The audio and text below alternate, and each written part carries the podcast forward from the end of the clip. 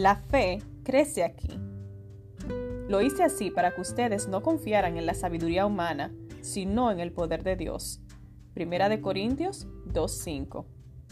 A ambos costados del autobús se veían plantaciones de palmeras datileras. El suelo más árido produce los dátiles más dulces, dijo nuestra guía turística. Por eso Israel tiene los dátiles más deliciosos del mundo. Por extraño que parezca, el terreno arenoso y el calor agobiante son ideales para producir dátiles dulces. De igual forma, la incertidumbre es el terreno ideal para que crezca la fe. Algunas veces me gustaría que Dios actuara como un GPS. Me gustaría saber de antemano la ruta exacta por la que voy a ir y cuánto tardaré en llegar al destino.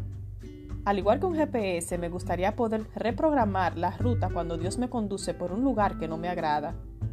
Muchas veces estoy convencida de que si tuviera más control e información sobre mi futuro, sería más feliz. Pero Dios, en su infinita sabiduría, solo me da luz para el escalón en el que estoy parada, para este paso.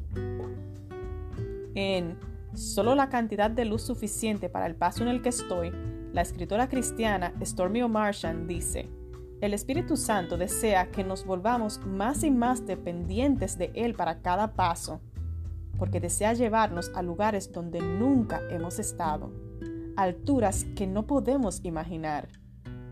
Si yo estoy al control, mi vida nunca llegará a esas alturas.